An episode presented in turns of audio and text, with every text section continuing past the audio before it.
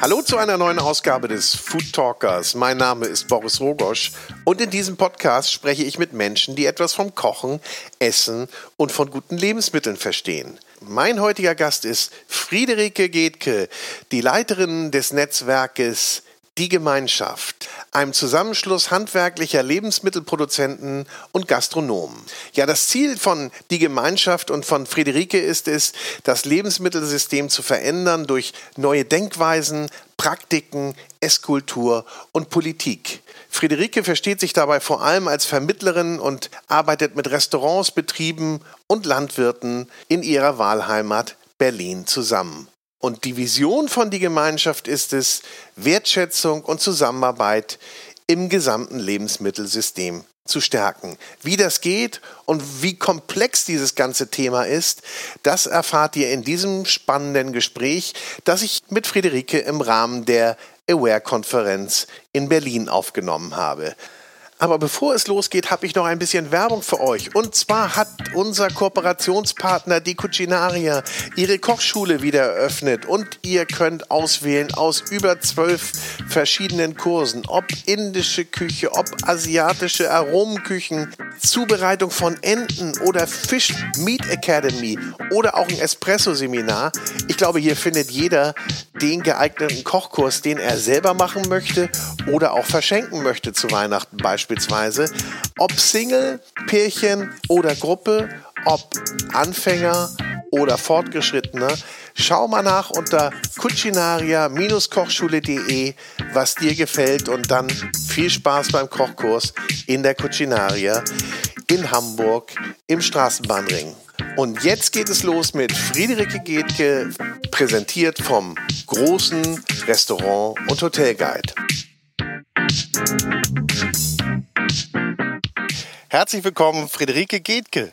Hi Boris, danke. Frieda genannt, richtig? Genau. Was sage ich jetzt im Podcast hier? Frieda Äh, oder am liebsten Friederike. Friederike? Alles klar. Frieda kannst du mich dann beim Champagner nennen. Okay.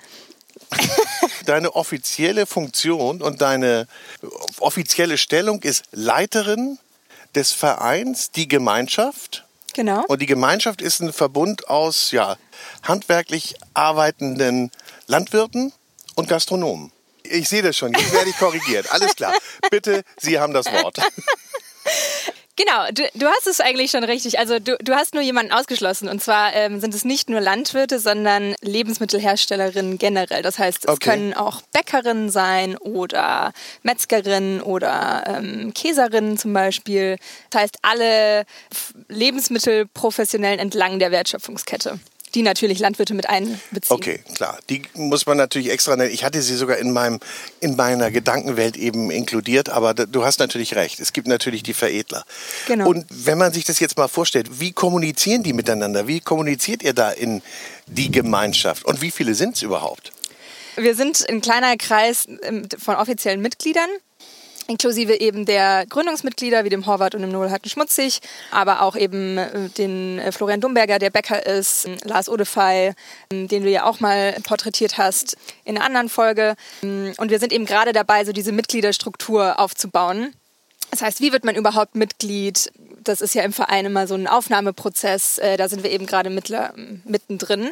Und wie kommunizieren wir untereinander? Ja, das ist eben die größte Herausforderung. Und das ist eben das, wo wir die Plattform ja für sein wollen, dass die Leute miteinander kommunizieren. Und Und gerade in diesen Zeiten ein bisschen schwierig. Ne? gerade in diesen Zeiten super schwierig, beziehungsweise in, du kennst es ja, du sprichst ja sehr oft mit gerade Köchen, die Leute, die in diesen Bereichen arbeiten, haben einfach sehr wenig Zeit und arbeiten einfach sehr, sehr viel. Das heißt, das war ja eigentlich die Idee auch des Symposiums, dass man sich eben einen Tag nimmt, an dem alle zusammenkommen und sich wirklich die Zeit nehmen, sich auszutauschen.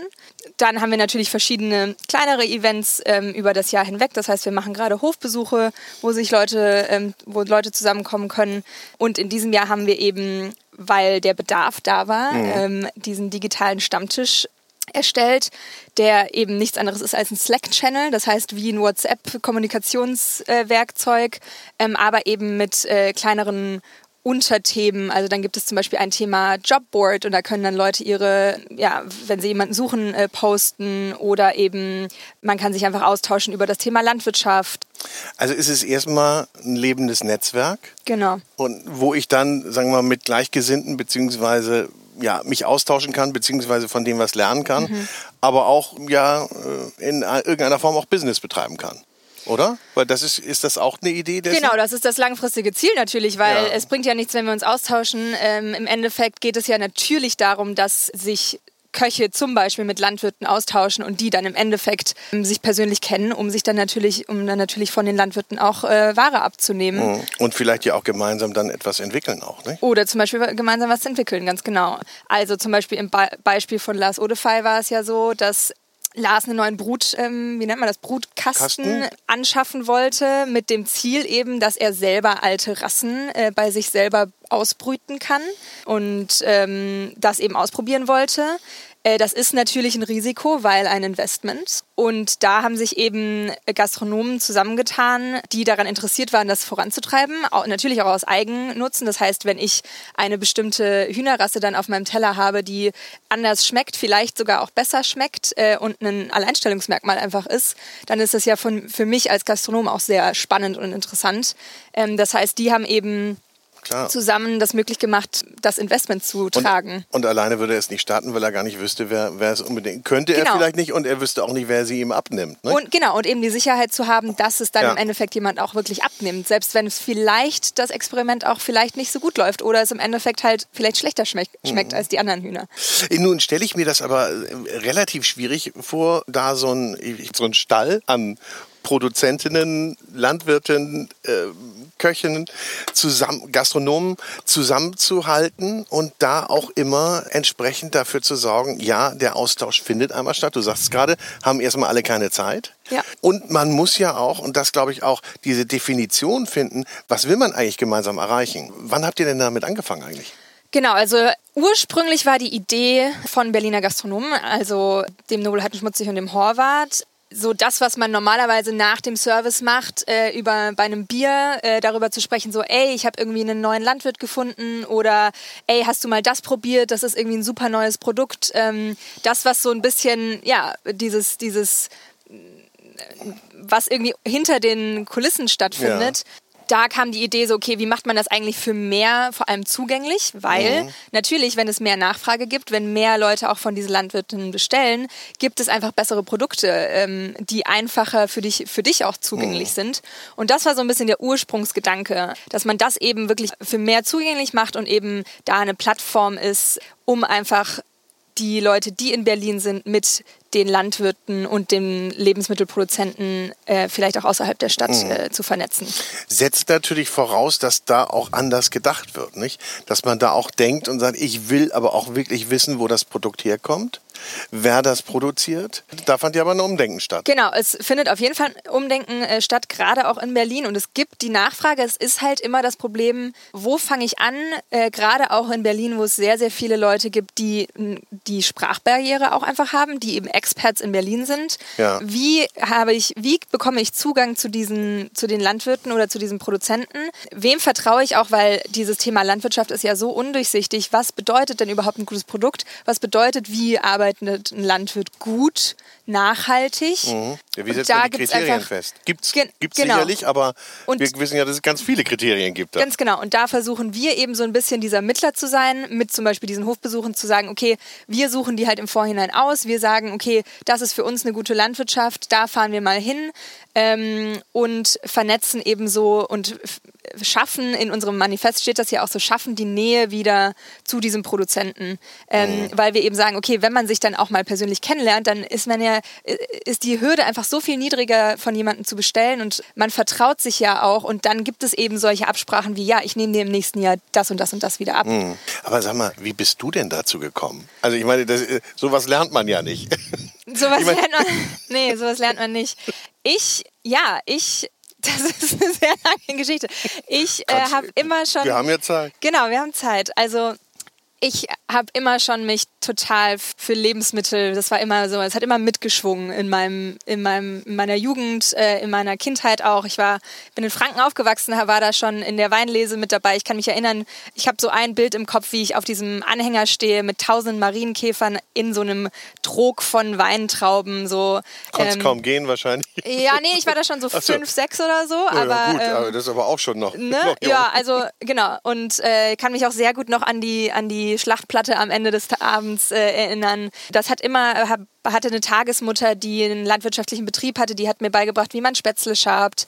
So, es hat immer irgendwie mitgeschwungen und dann mit so, wenn man sich dann so im Jugendalter, so 14, 15, damit beschäftigt, so, was will ich denn eigentlich machen? Man wird das ja dann auch ständig gefragt, ne? Mhm. Was willst, was willst du denn mal werden? Tierärztin? Genau, und dann, nicht? wenn du sagst so, ich will eigentlich was mit Lebensmitteln machen, dann ist für eine 15-Jährige ist das eine sehr schwierige Antwort äh, oder Frage zu beantworten, weil es gibt, es gibt eigentlich keine Aus- oder keine Berufe in dem Bereich, die mir zumindest eingefallen sind, außer halt Köchin. Das heißt, mhm, ich habe halt gesagt stimmt. so, ja, eigentlich will ich irgendwie Köchin werden. Das wurde dann relativ schnell von meiner Familie auch abgesägt, weil eben das wird man der nicht. generelle wird man nee, wird man vielleicht nicht unbedingt. Also ich hatte natürlich auch irgendwie so vor Abi zu machen und zu mhm. studieren und als Frau kann man ja auch nicht so schwer die Töpfe tragen. Ne? Das ist halt ein Problem. Ah.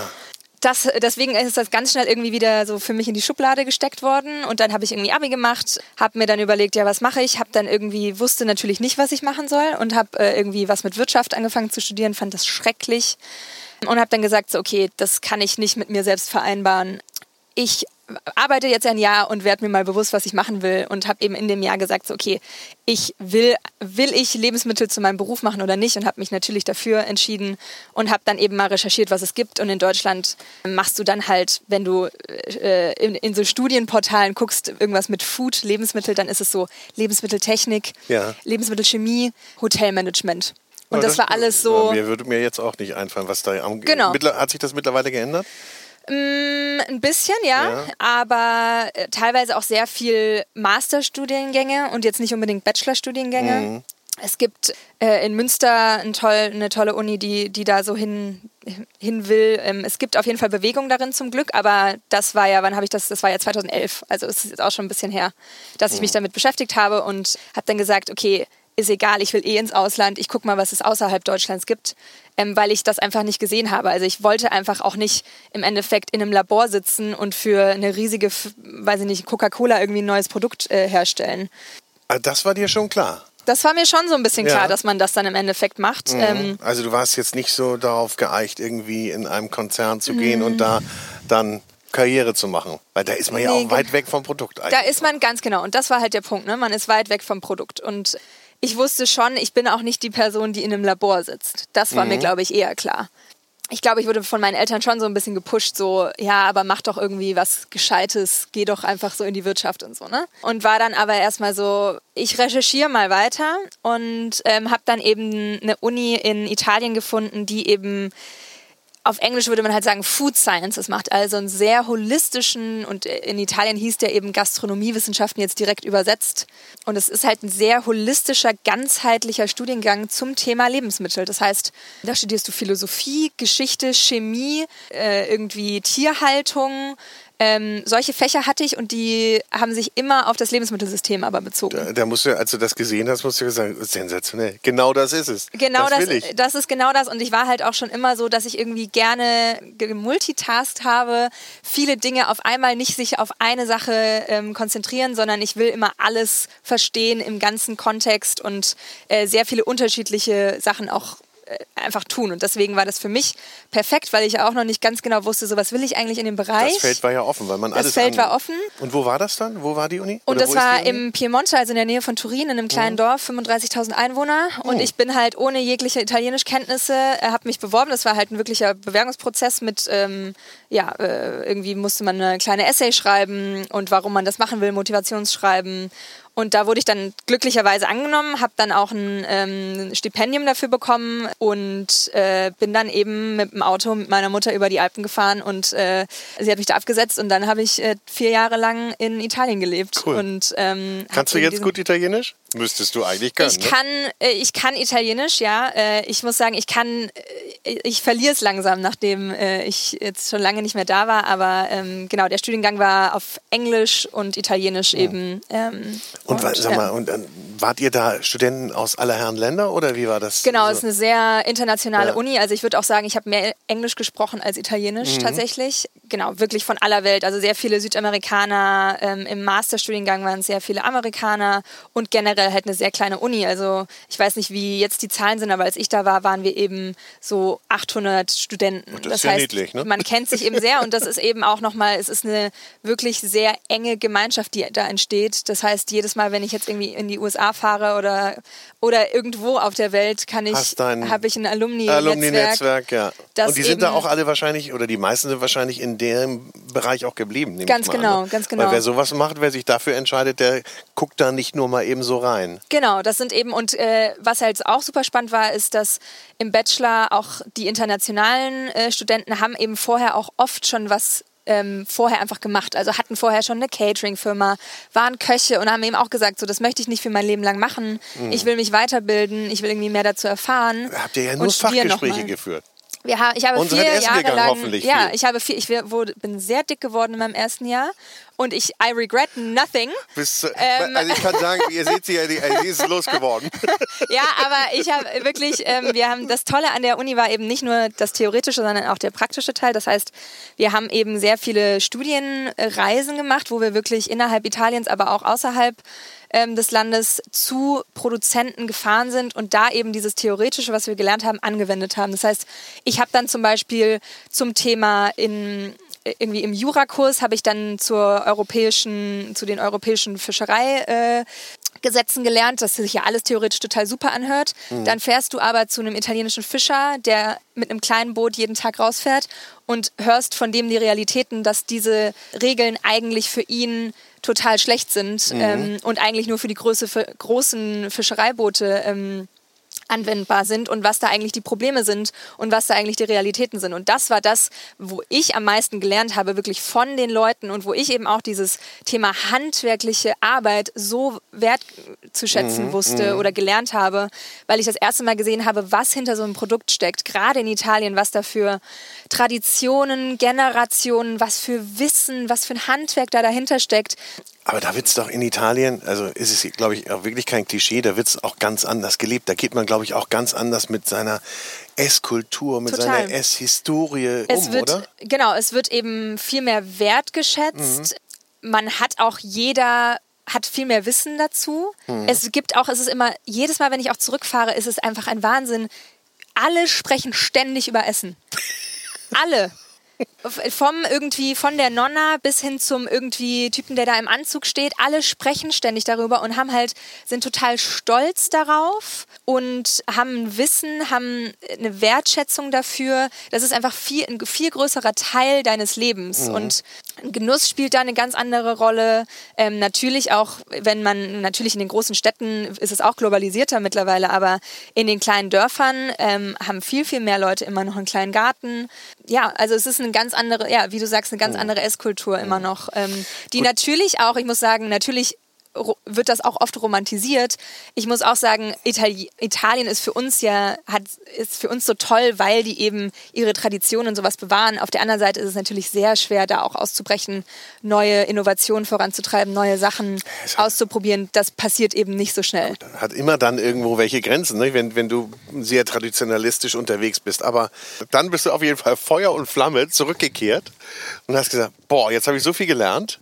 Als du fertig warst, war dir nicht klar, was du machst, oder? Nee, genau. Also es war eben dann die schwere Entscheidung, bleibe ich jetzt in Italien und baue mir hier ein Leben auf oder gehe ich zurück? Und ich habe dann eben gesagt, okay, gerade wenn ich, also zum einen der, der, der Markt in Italien für junge Leute ist natürlich sehr schwierig.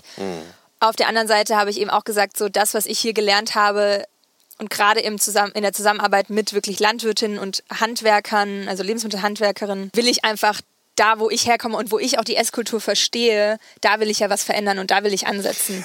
Also du sagst verändern, also das war schon so dein Ansatz, dass du sagst, ich will was verändern und ich will ja. da das, was ich da gelernt habe oder was ich auch wieder, wahrscheinlich hast du auch immer irgendwie so in dir gehabt. Genau. Ähm, da will ich wirklich ran, da muss man was tun. Also ich hatte immer schon in mir so dieses, ich will was Größeres verändern. Deswegen habe ich auch immer so, ich war immer so ein ganz kleines bisschen größenwahnsinnig und habe ja eben ne? auch gesagt, so ja, ich will nach Italien, ich will das lernen und ich habe eben in dem Studiengang, der sehr von Slow Food auch geprägt wurde. Mhm. Also der Gründer der Uni ist eben auch der Slow Food Gründer. Ah, okay. Mhm. Da schwingen dieses Thema Nachhaltigkeit, die Probleme des Lebensmittelsystems schwingen da sehr, die ganze Zeit sehr, sehr mit.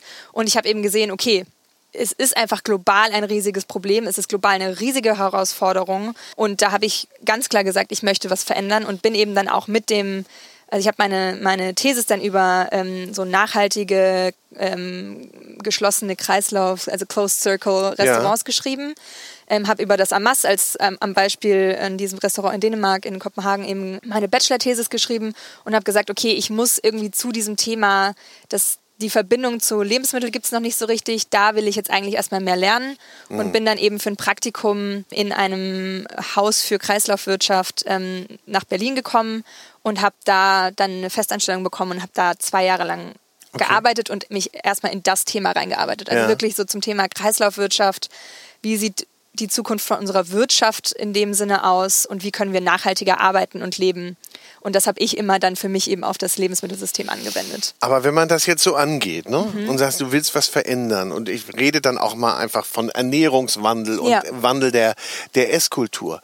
Ich meine, das ist so ein Riesenthema. Ja, auf jeden äh, Fall. Da muss man sich ja auch entscheiden, wo man ansetzt. Und ich glaube, du hast da ja gerade jetzt auch in die Gemeinschaft, hast du ja auch überall Stellen, wo du immer wieder sagst, okay, ihr seht das so, ihr seht das so, aber du musst es ja irgendwie zusammenfügen. Wie kriegt man das auf einen Nenner? Das ist, Schwierige Frage. Das ist schwierig, ja, das ist, also ich glaube auch, und das ist eben vielleicht so ein bisschen meine Aufgabe, ähm, weil ich eben, ich hatte am Anfang auch ein bisschen Schiss, oder was heißt Schiss, aber ich hatte am Anfang so ein bisschen. Mh, mm, ich sage immer Respekt. Respekt, ja, genau. Respekt, mit natürlich diesen Leuten zusammenzuarbeiten, ähm, die zum Beispiel seit 20 Jahren in der Küche stehen oder die seit 20 Jahren Landwirtschaft betreiben. Mhm. Aber es gibt eben nicht diese Vermittlerstelle und das ist eben, glaube ich, das, wo ich einfach gefunden habe, okay, das gibt es nicht. Und da kann ich eben total ansetzen, weil ich das ganze Lebensmittelsystem im Überblick habe und verstehe. Mhm. und ich einfach von meiner, ich glaube, ich bin einfach meine, von meiner Natur her vernetze ich gerne Leute, bringe Leute gerne zusammen, verstehe, okay, ah, der braucht das, ah, super, da kenne ich doch den und den, den die bringe ich jetzt einfach mal zusammen. Und das ist einfach, das mache ich so oder so auch schon in meinem Freundeskreis. Und das habe ich gar nicht aktiv so gemacht und dachte mir so, oh, ich muss jetzt Vermittler spielen, sondern das hat sich irgendwie so ergeben.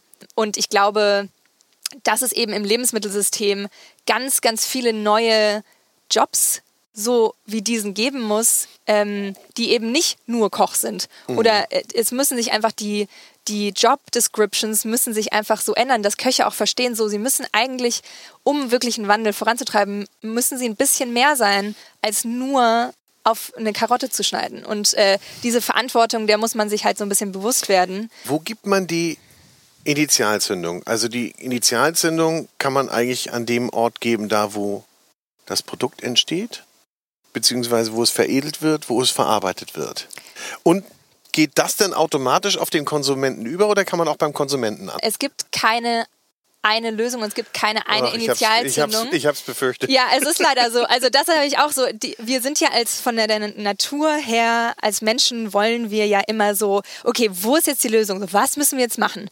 Und im Lebensmittelsystem, ich meine, dieses Thema Ernährungswende, das läuft seit seit 20, 30 Jahren. Also äh, wann hat Alice Waters angefangen mit Farm to Table? Mhm. Wann hat Renate Künast angefangen, das in die Politik zu bringen?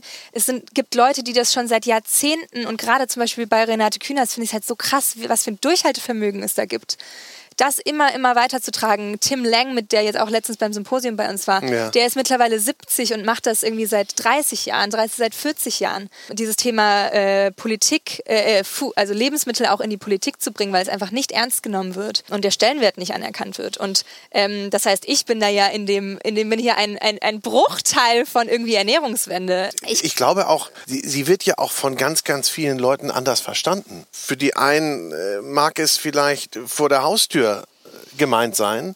Für die anderen ist es ein, ein rein globales Thema. Aber man muss ja irgendwo anfangen. Genau, und ähm, das ist eben das Komplexe am Lebensmittelsystem, dass es, dass es so vielfältig ist, dass es mittlerweile sehr intransparent ist, dass es so viele Wege hat, die man nicht mehr nachverfolgen kann. Deshalb ist es eben so wichtig, dass, dass es dieses interdisziplinäre und ganzheitliche System ist, das man sich anguckt, dass es nicht eine Antwort gibt, das ist jetzt nachhaltig, mhm. sondern jeder und an jeder Stelle im Wertschöpfungssystem muss angesetzt werden. Das heißt, es muss beim Konsumenten angesetzt werden. Es muss die Nachfrage geben, damit überhaupt große Firmen sich auch anpassen und ändern. Es muss aber auch von der anderen Seite kommen und es muss gleichzeitig auch von der Politik kommen. Mhm. Und man sieht ja auch Veränderungen. Das darf Total. man ja, nicht, das darf man ja nicht, nicht verkennen. Aber es sind natürlich dann wirklich die Trends, die aus der Nische kommen. Wenn man da von Trend reden will oder die Veränderung, Trend ist immer so, ja. so vergänglich, ne? aber es sind so diese, diese Anschubkräfte, die aus den einzelnen Ecken kommen und wo man dann, wo dann die Wahrnehmung immer größer wird. Also ich meine, wenn wir jetzt mal überlegen, langsam ist ja Veganer, vegan sein kein Schimpfwort mehr, mhm. ne? aber ja. vor ein paar Jahren warst du, Wurde du noch man sehr belächelt, echt ja. schief ange... Nein, ja, irgendwie, was ist denn mit dir los? Ja? Hat sich geändert, oder? Ja, auf jeden Hat sich Fall. total geändert. Oder auch überhaupt drauf zu gucken, was, was du da zu dir nimmst, ja? Ähm, genau. Oder dass auch, dass das Tierwohl noch mal eine andere Bedeutung bekommen hat. Braucht es dafür Skandale eigentlich? Wahrscheinlich ja, manchmal, ne? Das Problem ist, ähm, ja, Skandale treiben Wandel, machen, geben dem halt so einen Schub. Da muss man eben sagen, also wo wir gerade drüber gesprochen haben, es findet Wandel statt, der findet aber einfach zu langsam statt. Für die Herausforderungen, denen wir uns gerade stellen, wie Klimawandel, wie der Verlust von Biodiversität, wie ne, also der Verlust von irgendwie Land und diese Dinge, ähm, die wissen wir, dass sie stattfinden. Wir wissen auch, was die Antworten dafür sind, aber der Wandel dahin findet einfach viel zu langsam statt. Und Skandale, gerade zum Beispiel, wenn du jetzt Tierwohl sagst, natürlich ähm, sind die nötig, aber wir müssen uns halt bewusst werden, so wollen wir wirklich jedes Mal einen Skandal oder halt eine Krise haben wie eine Pandemie, weil diese Dinge werden immer öfter stattfinden. Gerade in der, gerade die Klimakrise wird, äh, wird für uns auch hier immer mehr zu spüren sein. Und muss es sein, dass das die, die, die Initialzündungen dann für Wandel sind, sondern naja, ja, wahrscheinlich. können wir das auch. Und sie werden natürlich auch schnell wieder vergessen. Ne? Das ist leider so. Aber trotzdem sagst du, es passiert etwas, aber es passiert zu langsam. Und was macht man, damit es schneller wird? Wie gesagt, man muss auf allen Ebenen. Ich glaube, für Konsumenten gibt es schon sehr viele ähm, Initiativen, die schon super gute Arbeit geleistet haben, mhm. um da eben Wissen zu teilen, ähm, um da so eine Awareness äh, herzustellen. Und das wird eben auch mehr und mehr. Und ich glaube, und die jüngere Generation verlangt das auch immer mehr ja. und mehr was ich eben spannend finde und warum ich eben so gerne mit der Gemeinschaft arbeite oder das irgendwie vorantreibe mit mit Multiplikatoren, also mit Vorbildern, mit ähm, Leuten, die eben wirklich sehr, sehr viele Leute auch ähm, verköstigen, wenn man das mhm. so sagt who feed people, weißt du? Und ja. ähm, gerade wenn man dann mit Projekten zusammenarbeitet, wie zum Beispiel der Kantinen Zukunft, die jetzt in Berlin wirklich Kantinen umstellen wollen, die am Tag 800 Leute verköstigen, wenn man da Wandel vorantreibt, das finde ich halt super spannend. Mhm. Aber da gibt es natürlich auch sehr viel Gegenwind. Ähm, Aber es gibt ja auch beispielsweise in Bayern die Initiative, dass man in fünf Jahren äh, eigentlich komplett auf Bio umgestellt hat. Gut, da geht es immer noch um die Definition von Bio, mhm. aber auch das ist ja eine Tendenz. Ja. Also in den Kantinen meine ich jetzt. Ja. Nicht? Genau. Das sind ja so Anschubkräfte, aber auch das ist natürlich immer nur wieder punktuell und partiell. Genau, und was eben auch eine super große Herausforderung gerade ist, ist der Unterschied zwischen wer kann sich gutes Essen eigentlich leisten und wer für wen ist gutes Essen eigentlich zugänglich. Und deswegen sind eben gerade ist gerade dieses Kantinen und öffentliche Kantinen so ein wichtiges Thema, weil die eben Leuten, die sich dieses ähm, handwerkliche Essen oder das gute Essen, sagen, nennen wir es jetzt einfach mal gutes Essen, das eben nachhaltig angebaut ist und irgendwie handwerklich zubereitet wurde und wo Leute fair bezahlt werden, das ist einfach eine Realität, auch in Deutschland, dass sich der Großteil der, der äh, Leute es eigentlich nicht leisten können und keinen Zugang dazu haben. Und das heißt, wie, wie kriegen wir diese Schere auch nochmal ein bisschen kleiner, mhm. sodass eben eine nachhaltige Ernährung, eine, eine, Gesundheit und eine Ausbildung darin nicht elitär wird. Und das du ist hast es gerade gesagt, riesig. das ist ja auch ein Thema, ne? das ganze Thema Gesundheit spielt immer mit rein, haben wir so noch gar nicht angesprochen. Das andere Thema, was du sagst, es kann sich nicht jeder leisten. Ist das wirklich so? Oder ist es eigentlich eher eine Frage äh, der Aufklärung. Ich glaube, es gibt beides. Also es gibt eben diese beiden Tendenzen. Es gibt auf jeden Fall Gruppen, ähm, auch innerhalb Deutschlands, die nicht das Geld für gutes Essen haben, die ganz andere Probleme haben und einfach ein zu kleines Budget dafür. Und es gibt die Gruppe, die das Geld haben, die aber in Deutschland das Geld für andere Dinge, wie zum Beispiel Autos oder Webergrille aus. Also da gibt es ja ne, diese ganzen Beispiele und diese ganzen Statussymbole in Deutschland, die einfach einen höheren Stellenwert haben. Ja, Essen ist nur bedingt ein Statussymbol, nicht? Genau. Also in ja, wie gesagt, in Deutschland mhm. ist die Esskultur einfach noch äh, ist einfach ein bisschen verloren gegangen. Du hast äh, Frau Kühners gerade angesprochen, mhm. die da eine ewige Kämpferin ist mhm.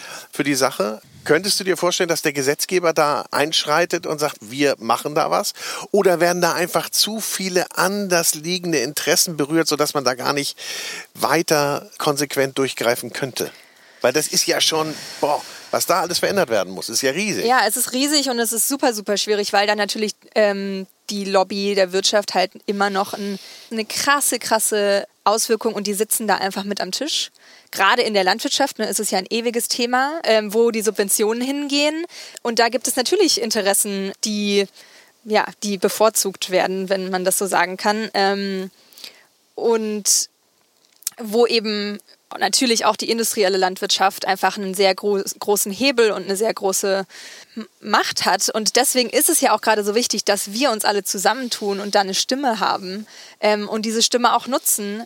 Ja, man wird die industrielle Landwirtschaft nicht von heute auf morgen abschaffen können, weil man hat sie nee. auch da, man hat sie auch gefördert und gerufen. Ja. Und man kann denen auch eigentlich, ja, natürlich kann man denen einen Vorwurf machen und sagen, okay, äh, ihr nutzt all das aus, was es da gibt aus einer bestimmten Sicht. Auf der anderen Seite sagen sie, wir erfüllen ja hier nur die Anforderungen.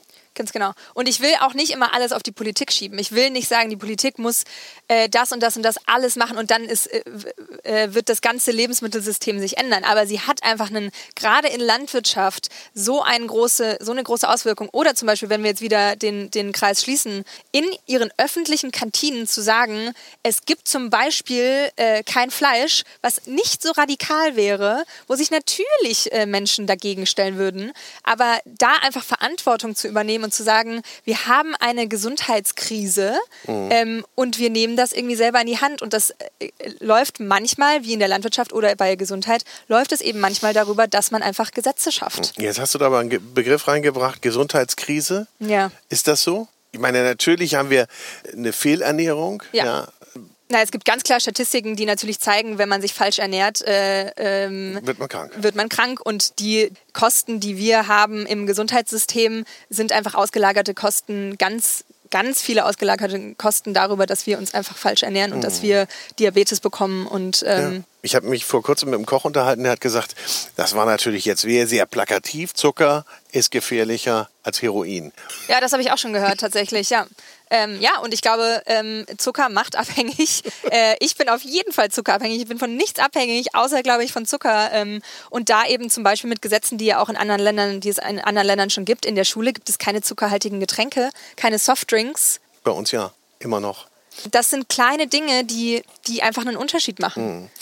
Wir haben vorhin auch nochmal darüber gesprochen, dass es sowas wie Aufklärung geben muss und Bewusstsein schafft. Sind es nicht auch noch so, so alte Weisheiten, die so rumgeistern? Das ist eben das Gefährliche momentan an diesen ganzen Gesundheitstrends dass es eben so viel Informationen gibt und Konsumenten, ich meine, wir arbeiten in dem Thema und ich weiß teilweise nicht mehr, was ich essen soll. So, mhm. es ist einfach so kompliziert, es ist so komplex, es ändert sich ständig. Von überall kriegst du unterschiedliche Informationen. Mal ist Butter gut, mal ist Butter schlecht. Ja, es gibt ja auch für alles eine Studie. Es gibt für alles eine Studie, die du suchen. Genau, es gibt wirklich für alles eine Studie. Das heißt, wenn du sagen willst, Butter ist schlecht, dann findest du dazu eine Studie. Äh, es gibt aber auch eine Studie dazu, die sagt, Butter ist gut. Und ich glaube, da ist es eben total wichtig, dass Konsumenten mündige Entscheidungen treffen können und dass sie eben von Kindheit an, also ich hatte, wir hatten wie gesagt letztens mit Tim Lang, der eben mhm. ein Professor an der Uni für in London ist, der gesagt hat, so im Kindergarten Ernährungsbildung anfangen ist schon zu spät. Man muss ganz vorne anfangen. Man muss von, von Anfang an Ernährungsbildung schaffen und ich glaube, das ist ein ganz wichtiger Punkt, dass man das durchgehend macht ähm, und was bei uns, wie gesagt, keinen Stellenwert hat, weil Ernährung einfach nicht ernst genommen wird und kein, ja, keine große Wertschätzung und keinen Stellenwert ähm, erfährt. Und ich glaube, dieses, dieses Thema jetzt auch gerade mit Influencern, wo einfach auch tatsächlich Firmen dahinter stehen, die Geld geben, und Studien in Auftrag geben und vor allem auch Werbung einfach über, über Leute machen, die eben Wissen verteilen an junge Leute. Mhm. Das ist ein super, super gefährliches und zweischneidiges Schwert, wo man einfach sagen muss, da muss einfach von Anfang an ein Wissen gegeben werden und beigebracht werden, damit man das differenziert sehen kann als Konsument und da vielleicht eigene Entscheidungen treffen kann. Und wenn ich, wenn ich mein Pulver, wenn ich mein Proteinpulver trinken will, dann verurteile ich das gar nicht, aber dann muss man eben wissen, was das für Auswirkungen hat oder dass es eben jetzt nicht, vielleicht ist es jetzt nicht das Beste für deinen Körper, wenn du nur Proteinpulver trinkst. Ähm, vielleicht macht man einfach nur eine Ernährung aus frischem Gemüse oder weiß weiß ich was. Ja, ich glaube, dass ganz, ganz viel Wissen fehlt, beziehungsweise ist auch Wissen, das da war, das verloren gegangen ist. Total. Und du hast gerade gesagt, Len sagte, man muss ganz früh anfangen, also vor dem Kindergarten, es ist echt früh, um da, sagen wir mal, ein Ernährungsbewusstsein zu schaffen und auch eine Geschmacksbildung zu schaffen. Also ich meine, wir sind, wir sind äh, so daran gewöhnt langsam, dass alles süß ist, mhm. dass alles nach irgendwie GMO schmeckt, dass alles irgendwie äh, so, wir, wir wollen ja diese Dinge, die uns total befriedigen und diese Ernährungs-, diese Geschmacksbildung auch von Anfang an zu äh, schaffen, das ist eben total wichtig. Also, dass wir eben nicht sobald etwas nicht süß ist, denken, das ist nicht lecker. Würdest du denn sagen, dass man im Kindergarten bzw. in der Schule sowas wie Ernährungsunterricht abhalten sollte?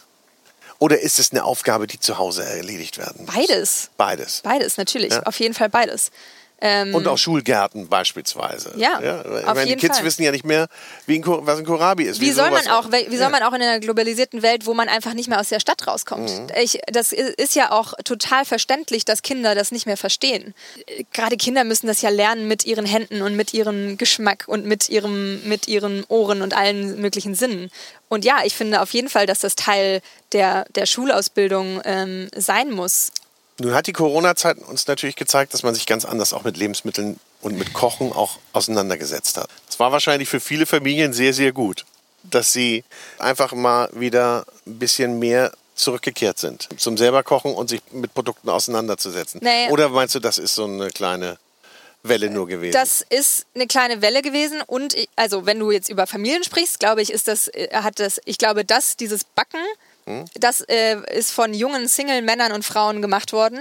Familien, die mit ihren Kindern zu Hause saßen, haben, weiß ich nicht, ob die jetzt so viel mehr gekocht haben. Ich glaube, okay. da gab es andere Stressfaktoren, ähm, die das verhindert haben. Und vor allem unser unser Alltag wird ja, läuft ja auch und unser Arbeitsalltag läuft ja immer mehr da, darauf hinaus, dass wir nicht mehr zu Hause kochen und dass wir nicht mehr die Zeit haben, so viel zu Hause machen. Und gerade wenn ich dann noch eine Familie habe, habe ich einfach immer weniger Zeit dafür. Mm, und deswegen ist es ja auch so wichtig, dass dort, wo wir wirklich essen, mhm. dass wir da Entscheidungen treffen, dass wir da unser Geld hingeben für eben diese guten Lebensmittel oder für gesundes Essen. Ja, also was auch immer das dann heißen mag. Ähm, und deswegen ist es ja auch für uns in der Gemeinschaft so wichtig, darüber zu sprechen, auch was ist eigentlich, was bedeutet denn eigentlich die Kochausbildung auch? Mhm. Weil dort wird nämlich ja auch keine ähm, Ernährungsbildung in dem Sinne ähm, gelehrt, sondern dort wird wird dir ein Schnitzel aufs, ähm, mhm. aufs Brett gelegt und gezeigt, wie man daraus mini kleine äh, Quadrate macht. Mit einem Buch aus den 70er Jahren, die das einfach nur French Cuisine äh, lehrt. Ja. Ähm, und da finde ich es eben auch nochmal wichtig, zum einen das attraktiver zu machen, weil wir haben einfach einen wahnsinnigen Fachkräftemangel.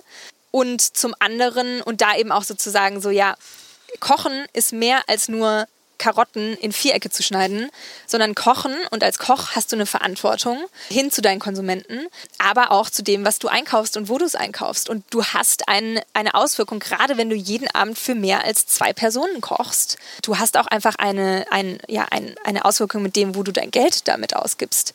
Also kann ich und, da, kann ich als Koch schon wahrscheinlich viel, viel mehr bewegen? als ich jetzt denke. Auch, ja. ja. Da steckt viel, viel mehr dahinter, meinst du? Oder sollte viel, viel mehr dahinter stecken? Ich glaube, da sollte viel, viel mehr dahinter ja. stecken. Ich glaube, in den letzten Jahren war es auch ein, ähm, entweder bin ich Fine Dining Chef und habe irgendwie eine Aufmerksamkeit und äh, mhm. hab, bin ein Vorbild. Oder ich bin ein Kantinenchef, der nicht kocht und einfach nur Plastiktüten aufreißt. Da gibt es eine sehr, sehr große Schere auch in dem Bereich. Riesenkluft, ähm, ja. Und ähm, die einzige Art, wie ich Wertschätzung erhalte als Koch ist, äh, sind Michelin-Sterne und äh, 50-Best-Listen. Und wenn du da nicht drin bist, dann arbeitest du dein Leben lang dahin. Oder wenn du einen Stern verlierst, dann äh, ist dein Leben zu Ende. Und da denke ich einfach, dass wir dem, der, dem Berufsweg von Köchen, aber auch dem Berufsweg von Metzgern, Landwirten, äh, Bäckern viel mehr Wertschätzung entgegenbringen müssen, viel mehr Sinnhaftigkeit, also die Sinnhaftigkeit von diesen Jobs ähm, erkennen müssen und auch als Person erkennen müssen, dass das einfach ein total erfüllender Job ist, weil man eben Traditionen, weil man Esskultur und Kultur irgendwie ähm, erhält und weil man einfach wirklich einen sinnvollen Job macht, der im Endeffekt Auswirkungen hat auf auf unser Klima, auf unsere Gesellschaft. Und das, finde ich, müssen wir zum einen jungen Leuten erklären und denen irgendwie zeigen mit Vorbildern, die das eben so machen. Und, ähm, und müssen wir aber auch in der Ausbildung vorantreiben, dass sie eben das Wissen haben, um überhaupt diese Entscheidung zu treffen. Weil ein Koch weiß einfach nicht momentan, was eine gute Landwirtschaft ist und wie man da rankommt und wie man das einkauft und wie man es dann auch zubereitet. Das wird einfach nicht gelehrt. Aber du sagst, der Wandel ist da. Ich glaube, Aber das ist im Moment Eigeninitiative. Genau, das, das wird dir komplett nicht, Eigeninitiative. Das wird dir nicht ist beigebracht, komplett- beziehungsweise es wird dir vielleicht von, in deinem Lehrbetrieb beigebracht, aber und du wirst daran geführt, wenn du Glück hast, Genau. aber nicht durch die durch die Berufsschule, die man da durchlaufen Nee, genau. darf und oder muss. Genau, es kommt eben sehr auf den Betrieb drauf an und es kommt auf deine Eigeninitiative drauf an. Es ist so vielschichtig. Es ist sehr vielschichtig. Boah. Wie motivierst du dich denn morgens, dass du sagst so, heute ist das ich meine, du hast ja die eine große Botschaft mit den ganz vielen Enden dran. Mhm. Du hast ja gesagt, du greifst immer ein bisschen, ne, ein bisschen höher, ein Regal höher. Ja, ähm, das ist gerade tatsächlich eine sehr gute Frage, ehrlich gesagt. Ich glaube, das hat mich noch nie jemand gefragt, wie ich mich selber motiviere, wie, wie, warum ich morgens aus dem Bett steige. Ich glaube, was mich am meisten motiviert, sind halt die Leute, die dahinter stehen. So jeden Tag zu sehen, dass es eben Menschen in diesem Bereich gibt, die jeden Tag auch aufstehen und die jeden Tag so viel selber auf so kleinem Raum in ihrer kleinen Gemeinschaft Sachen verändern und die einfach ja, die einfach nicht aufgeben und die eben einfach Sachen anders machen und sagen so, fuck it, ich mach's einfach so und ich hau's einfach rein. Und deswegen finde ich halt auch die Lebensmittel, das Lebensmittelgemeinschaft, in der wir da global, die wir ja global wirklich haben. Ähm, also das ist ja auch so was Tolles an der, an dieser ganzen Food Community, dass es einfach Leute sind, die, die wirklich Bock haben und die sind so, die kr- krasse Macher sind. Und, Und, du einfach. hast ja auch immer einen Ansatzpunkt, ja? Ja, Also so wie total. du sagst, du hast natürlich dein Netzwerk schon, aber wenn du sagst, ich komme von dort, dort, dort, du kannst ja auch überall reingehen, in jede Küche Ja. äh, oder zu jedem Produzenten oder Veredler und die sagen, hey, you're welcome. Komm Total. rein. Ja, und das Total. nicht nur. Komm rein und die Lass eben, uns reden. Lass uns reden, aber halt auch, was ich halt so geil daran finde, so, ja, lass uns reden, aber lass uns dabei auch was machen. Ja, okay. So, es ist eben, äh, Das finde ich, oh, ganz, ich muss da einhaken, weil das ist, finde ich, glaube ich, so ganz wichtig, dass man nicht nur sagt, man müsste mal. Ja. Kennst du das? Man müsste mal. Ja. Lass uns mal Studien machen, lass uns mal Papiere machen. Und das finde ich das Gute dran an der Organisation, die Gemeinschaft, dass da auch wirklich was passiert, dass man auch was vorzeigen kann. ja. Genau, und das ist, ich, ich finde, es muss auch auf jeden Fall die Leute geben, die erstmal den Status quo feststellen und die irgendwie diese Theorien aufstellen und die darüber sprechen. Auf jeden Fall, und wir sprechen ja auch am Symposium, Ja. sprechen wir darüber. Aber währenddessen Aber die Idee ist ja, dass die Leute dann in ihre Betriebe reingehen und da dann wirklich die Veränderung umsetzen und diese Inspiration und diese Ideen direkt einfach bei sich im Betrieb umsetzen. Aber das passiert ja unmittelbar. Die fahren nach Hause, die sind inspiriert Genau. und sagen, hey, das und das habe ich da mitbekommen. Oder die haben eben ein Wissens, das ist ja das jetzt, was wir so ein bisschen versuchen auch aufzubauen. So, es gibt einen Wissensspeicher irgendwo, wo du dieses Wissen abrufen kannst. Oder es gibt eben, wie oft rufen mich Leute an und fragen so, ey, ich brauche mal das und das, hast du irgendjemanden? Es gibt irgendeinen Dreh- und Angelpunkt, wo man sich das Wissen holen kann oder wo man sich Ressourcen holen kann. Und das gibt es, glaube ich, noch nicht so richtig in Deutschland. Hat die Gemeinschaft denn auch ein Fenster für Konsumenten? Also wir sind ja nicht verschlossen. Es gibt ja alle, also wir machen ja alles online, deswegen gibt es sowieso alles. Alles ist öffentlich für alle. Gut, aber ich würde mich jetzt wahrscheinlich als Konsument nicht so eingeladen fühlen. Ich muss da auch erstmal drauf kommen, dass es das gibt, ja. Und Genau, die meisten Konsumenten, die bei uns zum Beispiel auch zu den Treffen kommen, die sind schon auch sehr, sehr interessiert ähm, an dem Thema und haben zum Beispiel selber auch irgendwie einen, einen kleinen Garten, irgendwie einen ur urbanen Garten oder sowas. Aber generell ist es natürlich so, dass wir B2B, ein bisschen die Leute, die wirklich damit arbeiten, vernetzen wollen, damit die sich wirklich auf, also zum Beispiel gerade jetzt auch beim Symposium, damit da wirklich auch fundiertes Wissen hinter ist. Und wir, wir laden Konsumenten gerne dafür ein, dazu zu hören und da auch was natürlich von zu lernen. Ähm, aber das Ziel ist natürlich so ein bisschen, dass eben Professionelle, die darin Ja. arbeiten, die wirklich das fundierte Wissen haben, sich dazu austauschen. Verstehe. Ja. So, jetzt habe ich dich gefragt, wie du dich morgens motivierst. Ja. Und wie entspannst du? Was muss man dir zu essen geben, damit du entspannst und zu trinken geben? Ähm, wie entspanne ich? ich entspanne, glaube ich, selten. Ach, guck mal, das hätte ich Ähm, jetzt gar nicht gedacht. ähm, ja, weiß auch nicht. Ich Also entspanne, wir haben uns ja mal kennengelernt, darf ich mal sagen, ja, wir haben uns im Horvath kennengelernt. Ich war, Ja, es war so entspanne ich. Es, es war 23.30 Uhr und ich komme, sie wollte eigentlich zwei Stunden früher kommen, hatte aber noch zu tun und ich komme dann noch mal auf ein Dessert vorbei. Ja, ja. Die Blutpraline. Ja, die Blutpraline, ey, die darf man sich nicht entgehen lassen. Ich entspanne tatsächlich im sozialen Kontext. Also ich entspanne, wenn ich mich mit meinen Freunden treffe, mit denen was Gutes esse. Und eigentlich mein größter Entspannungspunkt ist mit meiner Mitwohnerin, mit der mache ich montags, gibt es äh, Pasta, äh, montags, es war mal ein Pasta-Sonntag, jetzt ist es ein Pasta-Montag. Und wir machen eben, wir haben beide zusammen in Italien studiert, wir machen selbstgemachte Ihr habt auch Pasta. zusammen studiert. Zusammen studiert. Sie arbeitet jetzt in der Markthalle 9, auch in Berlin. Wir machen genau frisch gemachte Pasta und äh, das entspannt mich tatsächlich. Aber es ist Frisch gemachte Pasta. es ist oft tatsächlich, ja, ich bin, wir können gerne noch mal einen po Podcast über Pasta machen. Ähm, Sehr gern. Es ist für mich tatsächlich meistens im so sozialen Kontext, dass ich mich einfach mit anderen Leuten treffe, mich da auch noch mal austausche und meistens hat, hat es dann damit zu tun, dass man was Gutes isst und was Gutes trinkt. Was ist ähm, deine Lieblingspasta-Soße? Oh, das ist jetzt eine snobby Antwort, glaube ich. Die hatte ich gerade gestern. Ähm, weiße Pesto, die mit Ricotta ist, Oregano, ähm, Walnüssen und das wird halt alles so püriert und dann machst du da ein bisschen Pastawasser dran und das wird dann einfach, ähm, das ist einfach nur, Das ist schon ganz ist super simpel, Ja. aber es ist super gut. Cool. Ja. Ich bin eher weiße Soßen über Tomatensoßen. Ich mag eher Ja? lieber helle Pastasoßen. Ja? Ja? So, und jetzt guck mal in die Kugel und sag mal, was ist in zehn Jahren? Keine Ahnung. Super. Keinen Plan.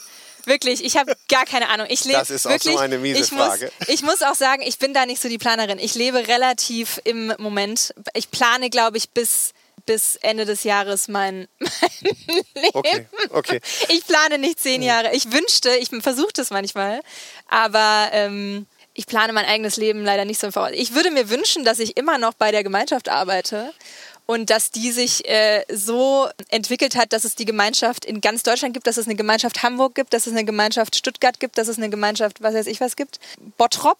Die Bo- Gemeinschaft Bottrop finde ich super. Bottrop, if you hear me, äh, schreibt mir mal eine E-Mail. Genau, dass es eben mehr Ressourcen dafür gibt, dass es ähm, mehr Ressourcen auch für so Initiativen gibt, weil ich muss echt sagen, so für Lebensmittelinitiativen gibt es sehr, sehr wenig finanzielle Ressourcen, um daran zu arbeiten in Deutschland. Wie gesagt, Gibt's Stellenwert. wenig, ja? Ja. Wenig Ja. Förderungsmöglichkeiten? Sehr wenig. Also ihr seid Es auf Kampf. Mitgliedsbeiträge angewiesen. Wir sind, ja, äh, nee, wir sind auf Förderung angewiesen. Also die Mitgliedsbeiträge, damit tragen wir uns nicht. Das, aber genau, es ist eine, Misch, eine Mischsache zwischen Förderung und Mitgliedsbeiträgen. Und eben für dann Veranstaltungen Sponsoren. Also, falls jemand zuhört. Auch das? Wir suchen immer gerne Sponsoren. Okay. Ähm, aber ähm, genau, da wünsche ich mir einfach mehr Wertschätzung und mehr äh, Ressourcen für solche Dinge. Und eigentlich am liebsten wäre es natürlich auch, wenn ich in zehn Jahren, wenn mein Job äh, nicht mehr nötig ist. Aber ich glaube, das ist nicht in zehn Jahren, das ist hoffentlich in 50 Jahren. Ja, kann, wäre schön, aber wird nichts. Ja, genau. Und wo, in welchem Restaurant in Berlin trifft man dich am häufigsten an? Naja, ich arbeite ja vom Nubbelhart und Schmutzig Oh, aus. ja, da. Das ist ja mein Büro. Aber du sitzt nicht im Gastraum. Ich sitze tatsächlich im Gastraum. Ich sitze an unserem großen Tisch hinten Ja. und äh, habe da meinen Laptop aufgebaut und äh, muss dann um 15.30 Uhr muss ich dann abbauen, weil dann kommen die Gäste. Aber ähm, ich glaube, das ist auch eine der Sachen, die mich morgens aus dem Bett treiben, dass ich eben, ich liebe das da in dem Aber du bist ja direkt dran dann auch, ne? Du bist da, wenn die Produzenten kommen, Genau. wenn sie ihre Produkte Deswegen ist es für bringen. mich auch so wichtig, Ja, ja. und wenn der Gast da ist und du bist am Koch und du bist an der ganzen Ja, Materie. und ich muss ja auch ganz ehrlich sagen, eigentlich würde ich ja super gerne im Restaurant auch arbeiten. Ich Lassen Sie dich liebe, nicht? Lassen Sie äh, dich sie nicht? Lass, ich glaube, sie, ich glaube, ich glaube, sie lassen mich nicht so. Ich manchmal Okay, auch hier nochmal der Aufruf. Der Gang One-to-One. lass die doch einmal. Nein, ich, äh, ich arbeite ja tatsächlich manchmal mit und ich, so. ich, ich, mag das auch total gerne, dann am Gast zu sein. Ähm, aber genau, im Nobelharten Schmutzig trifft man mich am meisten, weil das eben so ein bisschen mein Büro ist. Man trifft mich auch oft bei Chunking Noodles von Ash, die eine Freundin von mir ist, was einfach ein toller Laden auch ist und tolles Essen. Wirklich einfach so Comfort Food galore. Mhm. Selbstgemachte Nudeln und Spicy Sauce. Ach, herrlich. Herrlich. Bei solchen Orten trifft man, ja. Also, sagt mal Hallo, wenn ihr Friederike seht. Und, und ihr merkt gerade, wenn man sie auf irgendwas anspricht, es dauert dann länger. Ja. Wir müssen uns dann auf jeden Fall auf den Wein zusammensetzen. Ja, ja. Genau.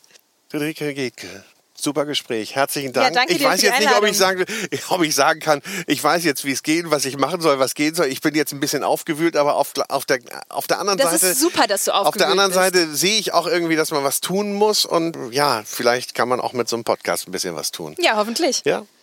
Vielen Danke Dank. dir für die Tschüss. Einladung. Bis Tschüss. bald, bis demnächst dann zur Pasta-Runde. So, das war's mal wieder. Vielen Dank fürs Zuhören. Ich hoffe, es hat dir gefallen und du bist auch beim nächsten Mal wieder dabei. Diese Folge des Food Talker Podcasts hörtest du mit freundlicher Unterstützung des großen Restaurant- und Hotelguides. Ein Guide für Gäste mit Information und Inspiration für Menschen mit Stil und Geschmack. Im Internet findest du den großen Guide unter www.der-große-guide.de. Ich sage Tschüss, bis bald, der Food Talker.